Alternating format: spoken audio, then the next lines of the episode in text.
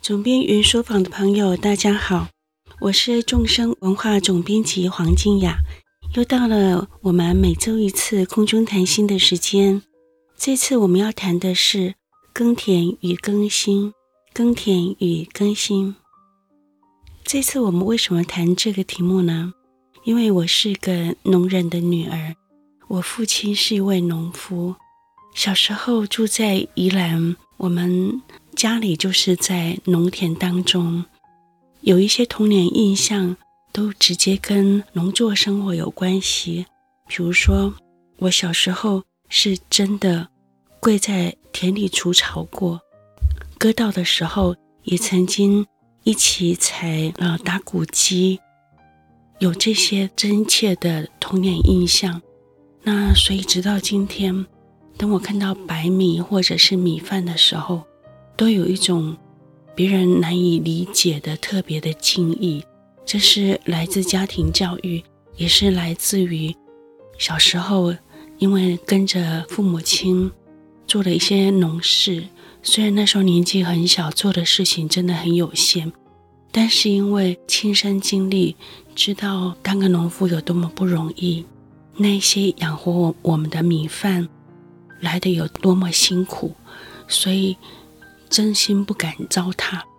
到今天整理厨房，有时候碗底或者是锅底难免留一些饭，需要把它清洗掉，心里就会有一丝丝难受的感觉，好像糟蹋了农人的辛苦。也想起了小时候的庭训、家庭教育，父母亲教我们不可以浪费任何一粒米、一颗白饭。那因为他们都来自父母的辛苦，得来不易，所以一旦养成以后，直到今天，我对任何一颗白米饭都有着特别的敬意，就是因为我来自于我是个农人的女儿，来自于田园所留下的庭训。那今天会谈这个题目，当然是从外在的。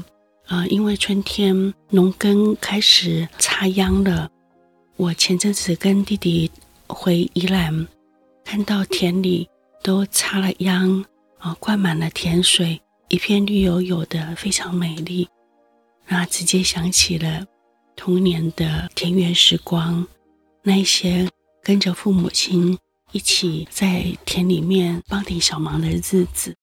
所以，我们来谈谈佛法里面跟农耕有关的譬喻，以及佛陀上师们教给我们跟农耕有关的修行提醒。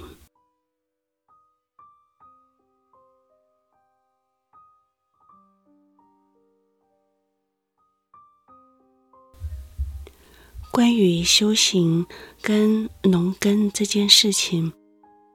我们今天会觉得好像没什么相关，尤其是如果我们是一位呃住在城市的修行人，或者是学佛呃注重心灵生活的人，会觉得说好像农耕跟修行不会想到一块儿，除非你就是假日会喜欢去呃租个农地种种田、种种菜的人，或者是。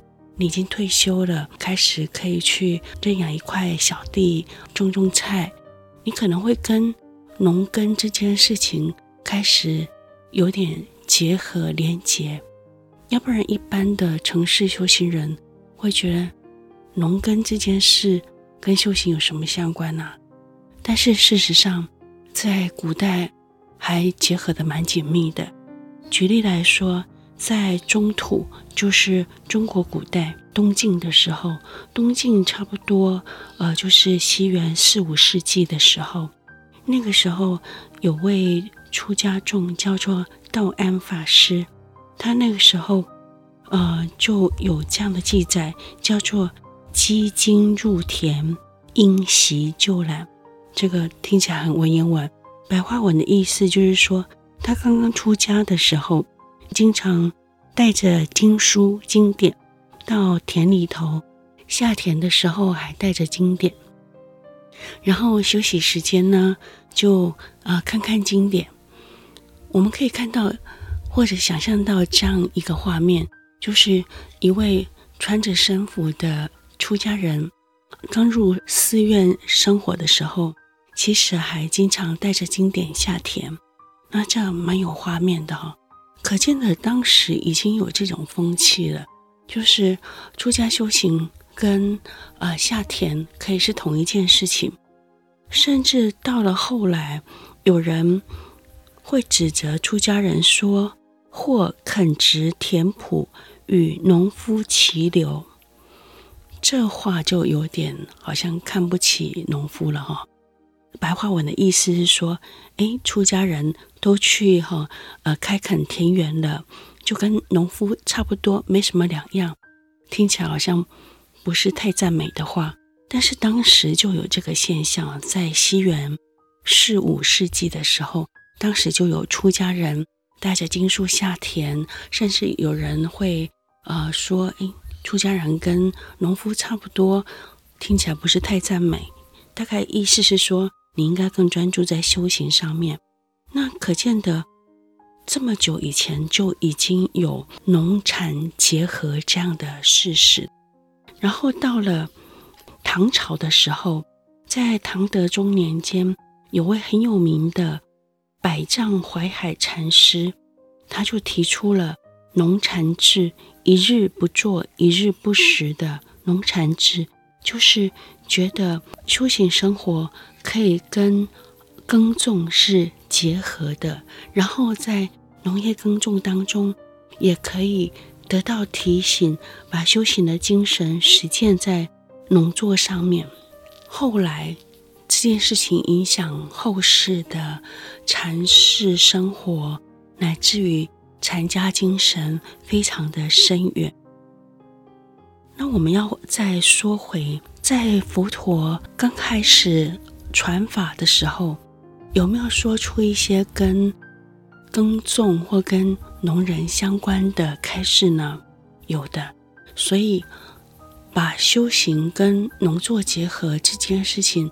不止发生在中土，它也发生在佛法刚刚传扬开来的两千五百多年前的印度。佛陀他也用跟农田、跟耕作有关的开示来教导他的学生。我们举几个例子哦，比如说有一次佛陀到乡下去，然后遇到一个大地主，这是一位。非常勤快的大地主，他是一位正在耕田的婆罗门。那婆罗门在印度的四个种姓里面算是高贵种姓。高贵种姓就是四个种姓里面是很高尚的一个阶级。但是他很勤快，他正在种田。那佛陀带着弟子来了，然后佛陀那时候也示范波波起时这样的行持。那婆罗门看见佛陀来了。没想到就说了佛陀一下，我们今天会有点难以想象这样的对话。他是怎么说的呢？这位耕田婆罗门说：“瞿昙，我今天必须耕田播种，才有食物吃。你们沙门，沙门就是出家人，沙门瞿昙，你也应该下田耕种，才会有食物哦。”言下之意是说。佛陀想要不劳而获，想要在那里乞食，然后呃收取别人辛劳耕种的食物。但是佛陀怎么回答呢？佛陀说：“我也是有耕田播种才有食物哦。”这个时候，这位大地主婆罗门很疑惑地反问佛陀说。我没有看见沙门瞿昙拿过农具啊，就是我都没有看到你拿农具啊，像是犁呀、锄头啊，或者是耕牛啊这些，我都没看过你呃拿，或者是哈、让牛来耕田。你怎么会说你也是有耕田才有食物呢？那这个时候，佛陀就回答说。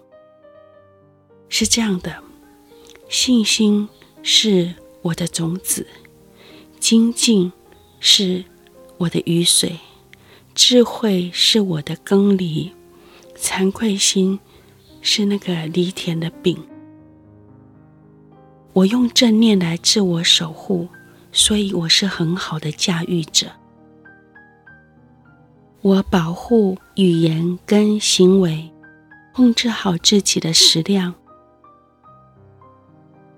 精进是对抗荒废最好的方式，能够安稳快速的前进，直达解脱，不再轮回，抵达没有烦恼的地方。像这样的耕作者，就能够得到甘露果；像这样的耕作者，就可以不再受轮回诸有。那这个时候，这位耕田婆罗门，他其实是一个善根器的学生。听到佛陀这么讲以后，其实当下受教，就说：“瞿昙。”您是一位善于耕田的农夫，您是最善巧耕田的农夫了。那这个时候，他就决定跟随佛陀学习，对佛陀升起信心，甚至还出家，在佛陀座前出家，后来还证得阿罗汉。那这个故事里面所记载的这位耕田婆罗门。一开始还调侃佛陀想要不劳而获呢，他以为佛陀看起来什么都不做，应该就是想要不劳而获。没想到佛陀直接用农耕的比喻，把他带到心地上的修行。这是在《杂阿含经》里面有记录的一次佛陀怎么教学生从农耕的比喻。带到心地的修行，我们再说一次哦。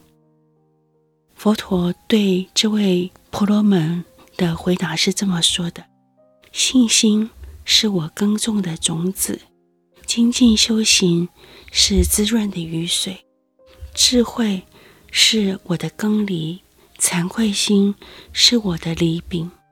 我运用正念来谨慎自我守护。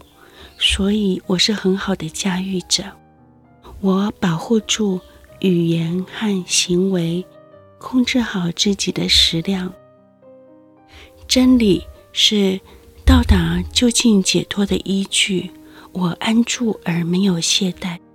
精进是对抗荒废最好的方法，能够安稳快速的前进。我这样直接到达解脱，不再轮回。我到达没有烦恼的地方，像这样的耕作者能够获得甘露，像这样的耕作者不再受轮回诸有。这是《杂阿含经》里面直接记载佛陀对耕田的婆罗门所做的开示。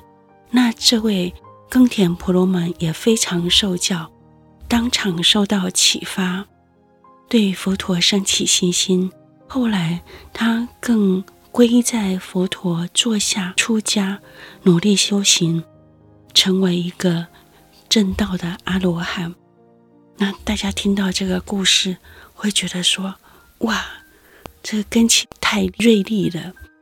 这样听了佛陀一席话之后，就能够乖乖跟随佛陀修行，真厉害，真值得随喜。”是啊，这就是佛陀在农耕这件事情上直接转到心地修行的比喻。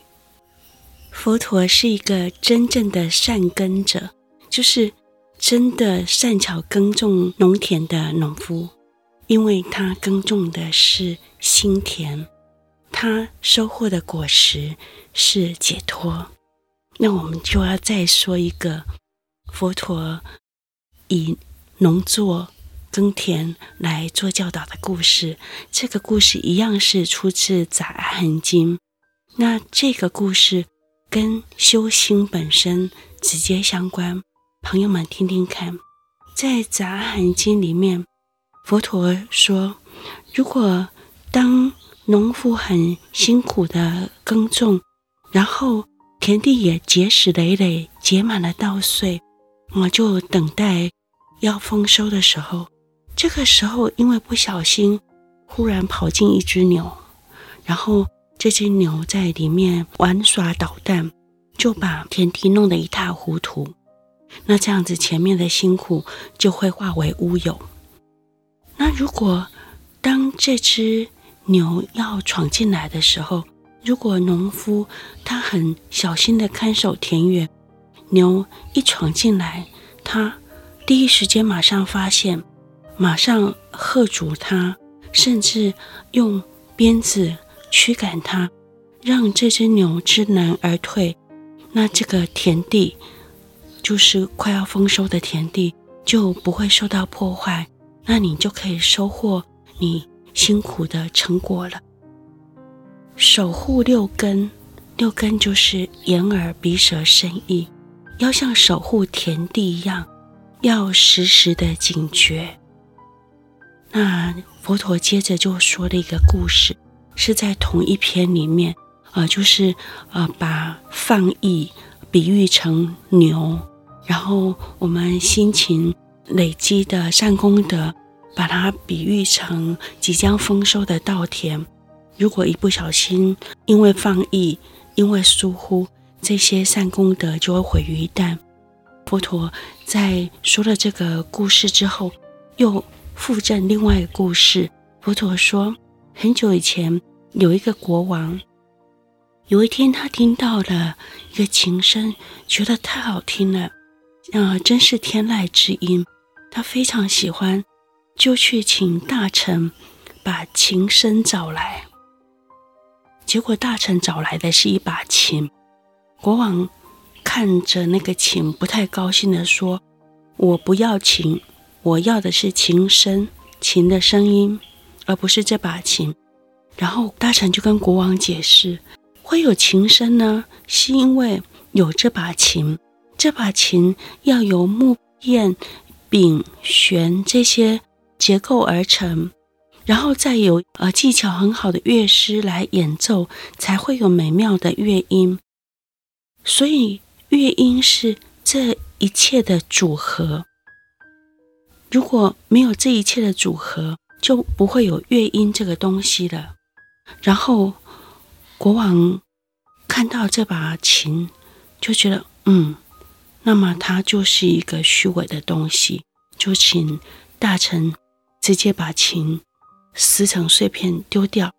然后他也了悟了，原来这一切都是一个组合，有木片、弦、柄、乐师这一切的组合，才会有美妙的乐音。所以他也不再执着于这个乐音了。同样的，我们如果要有好的收获，其实要很多东西组合起来。这些组合包括很具有当下正念的守护，守护当六根接触六尘的时候，如果升起贪爱，第一时间就要发现这个贪爱执着。就像牛闯入即将丰收的稻田一样，那你一开始没有注意到它，等它把整个田地搞烂了、搞坏了，你才发现就来不及了。所以当下的正念觉知，就像一个勤于守护农地的农人一样，在牛一闯入的第一时间就要发觉，就像一个修行人。在六根眼耳鼻舌身意接触六尘色声香味触法的第一时间，如果我们升起了贪爱执着，升起了具有破坏性的抓住不放，那么我们就要像一个好农人看见牛闯进田地一样的警觉。耕田就像调心一样，要。觉察那只搞破坏的牛是不是即将闯入善功德的田地？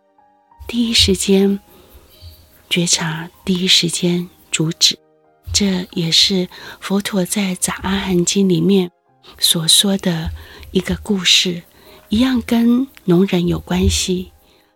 这个在讲的是第一时间的正念觉知，对守护之心，要像农人守护田地一样的提醒。那接着我们要再讲回藏传，有没有跟农夫有关的譬喻或者是开示呢？我们要先说哈，在藏传里面有一个很重要的心性教法，叫做大手印教法。大手印教法是藏传不管是呃噶举、格鲁或者是萨迦这些教派最重要的心性教法。那这个心性教法是由一个农夫从印度带到西藏的。这位农夫叫做马尔巴。马尔巴大师，他不只是一位著名的翻译，他也是一位农人。他最有名的学生密勒日巴见到他的时候，就是在田地上见到他的。那个时候，他正在耕田。那这位著名的农夫，他曾经说了一句跟大手印有关的教言，非常的有名。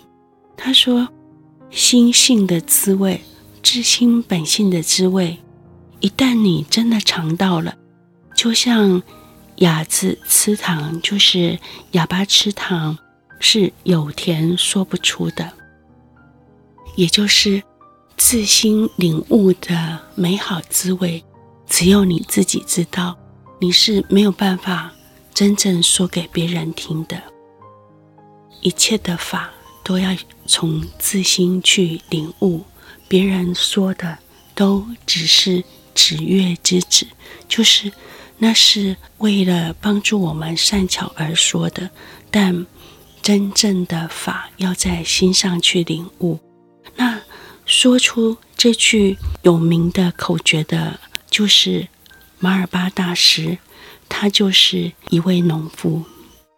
藏传对于农夫跟修行的比喻也很多，经常说的一个比喻会是，农人会把牛粪拿去当肥料。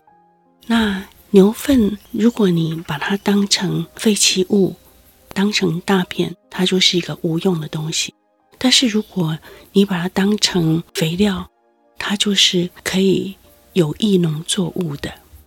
直到现在，我们到印度的时候，还是会看见印度的人家农村里面会在墙上晒一团一团的深褐色的东西。我记得我刚到印度的时候。不清楚那是什么，觉得真是个奇怪的景观。后来才发现，原来那个墙上一饼一饼深褐色的东西是牛便便，就是牛的大便，它们做成饼状晒在墙上。这是做什么呢？这是什么奇怪的景观呢？原来晒干的牛粪是印度农村很重要的燃料，那个拿来。当柴火是非常好的，而且是很现成、不用成本的，你只要晒一晒就可以用了。那你今天的观点来讲，也非常的有机、环保，然后节省能源，是一个非常好的自然的燃料。印度农人到今天都还这么用。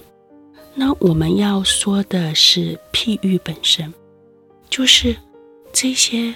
牛大便，如果你踩到了，你还会觉得非常的倒霉。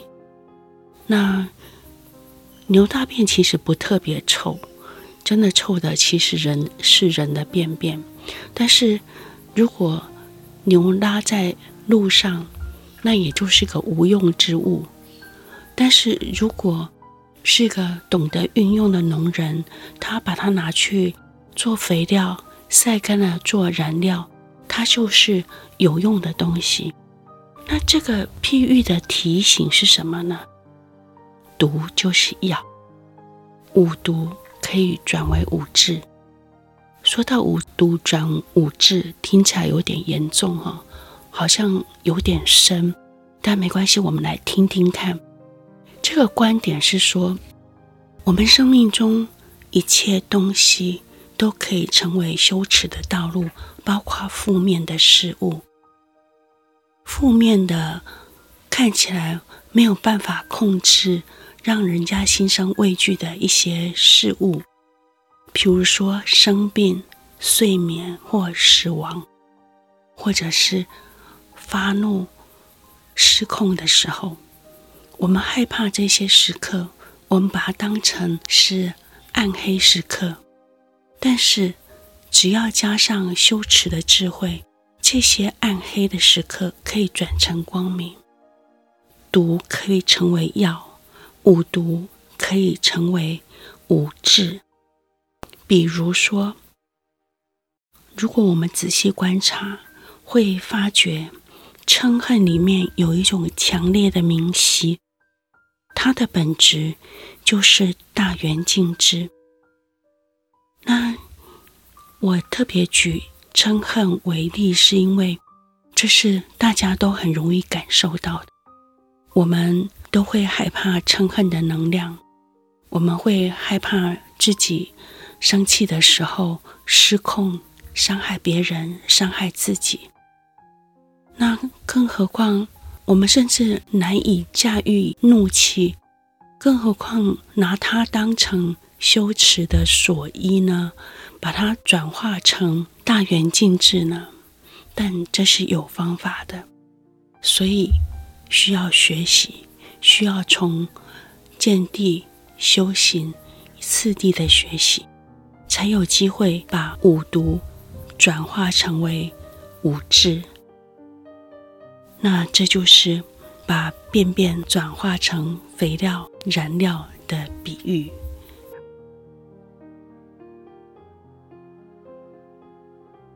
以上我们介绍了《杂阿含经》里面的开示，告诉他一个真正的好农人应该怎么样耕新田。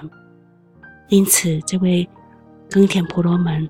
就赞叹佛陀是真正最好的善根者，他也在这位真正的善根者座前升起信心，出家，最后精进修持而得到阿罗汉果。第二个故事，佛陀是以牛闯进农地来做譬喻，提醒我们，当六根接触六尘的时候，要提起。当下的正念觉知，当放逸的心一起，就是一只会闯祸的牛，闯进善功德的田地，你即将丰收的一切可能化为乌有。所以，请提起当下的正念呢、第一时间发觉，第一时间制止，让那只闯祸的牛赶快出去，让。放逸，回到当下的正念。那第三个故事呢？我们讲到藏传常常用的便便，其实是肥料。便便可以做燃料，只要我们会运用。我们生命中很多看起来像负面的状况，其实都可以经由修持的方法而成为道路。证得自心本性，看见诸法实相的一种所依，所以学习佛法是找到生命的光，让暗黑时刻成为光明的一种智慧。那最后我们要提一下，听到以上这些开示，大家可能会觉得好像跟自己比较遥远一点，没有一种切身感。那如果要有切身感的是什么呢？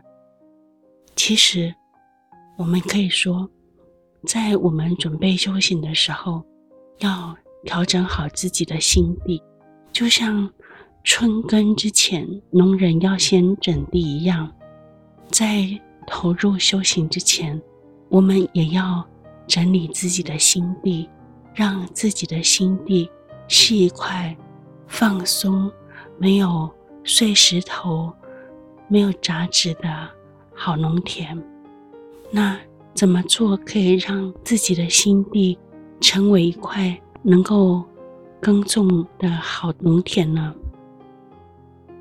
在藏传，就是用转心四思维来整理自己的见地，用止禅来整理自己的禅修。首先是在见地上面，要用转心四思维来调整我们对世间的一切非常贪着当真的习气。这个转心四思维是什么呢？是人生难得，死亡无常，因果业力，轮回过患。这是整地的四种观点，就是。让我们这颗心堪能修持的四个重要的观点，用转心四思维这四个观点来调整自己太过摄入、紧抓不放的习气，开始让心放松、柔软、开敞，然后才能够真正种下佛法智慧的种子。再说一次。这个转心式思维是人生难得，死亡无常，因果业力，轮回过患。人生难得时，要知道我们能够得到这个人的身体，其实是非常珍贵难得的。它没有很容易，几率很低，而且他得到以后还很容易失去。那我们既然得到这个暇满难得的人生，就要珍惜把握，好好修持。第二项是死亡无常，死亡无常，感觉大家都知道，但是大家都不想提，不想想。他一定会来，想他做什么呢？不是为了增加我们的沮丧感，而是提醒我们，因为他一定会来，因为他不知道什么时候就会来，所以。我们要对于提升自己的生命品质，帮自己找到生命的光跟出口这件事，要有一种迫切感。能现在做就不要拖到等一下，能今天做就不要拖到明天。那因果业力这件事情，是让我们更谨慎当下的身与意。我们让自己随时记得一切的身与意，因为有作用就有反作用力，那个就是业力。所以我们要敬畏因果，谨慎自己的身与意。轮回过患是提醒我们，我们在轮回里面有着身不由己的事实，我们要让自己。赢得最大的自由，就必须学习，必须练习。那这四个观点可以帮助我们调整见地。除了见地方面，要以转心四思维来调整自心，成为良田。在禅修方面，首先我们以止禅的练习。让心安定、放松、专注下来，这样就能够不再散乱于过去、未来，让心回到当下。当下是一个能够看清真相的起点。以止禅调整好心地之后，就有能力修持观禅，有能力开始去看。生命的真相，心的实相，那就是解脱之道了。好，那我们今天的分享时间很快到了，我们最后要以一座短禅修来结束今天的分享。上周我们分享了摄相禅修，今天跟农人春耕有关。我们还是继续做摄相禅修，因为春天真的是一个色相非常明晰的季节，提醒我们：当我们看到漫漫的春光、繁花盛开时，我们就记得把心带到当下。好，我们先调整身体坐姿，让全身肌肉放松，脊椎松而直。色相禅修的要点就是眼到心到，我们要以一个眼睛的对镜作为专注的参考点，也就是拿一项眼睛看到的东西作为专注焦点，让心和它松松同在。那我们一开始要找不会发着闪亮刺眼的光的东西，也不要动来动去。通常是会找一朵小花、一颗小石头或个小木棍都可以。我们松松的看着它，眼到心到，这样子就是色相禅修。好，那未来这个礼拜我会经常做色相禅修的练习。当我走路或到公园或在家里，我想起来的时候，就会眼到心到的做色相禅修练习。朋友们，要不要一起加入做这个练习呢？好，那我们下周再来继续总编云书房的分享。放下放松，让心休息，找回更好的自己。总编云书房。我们下周见。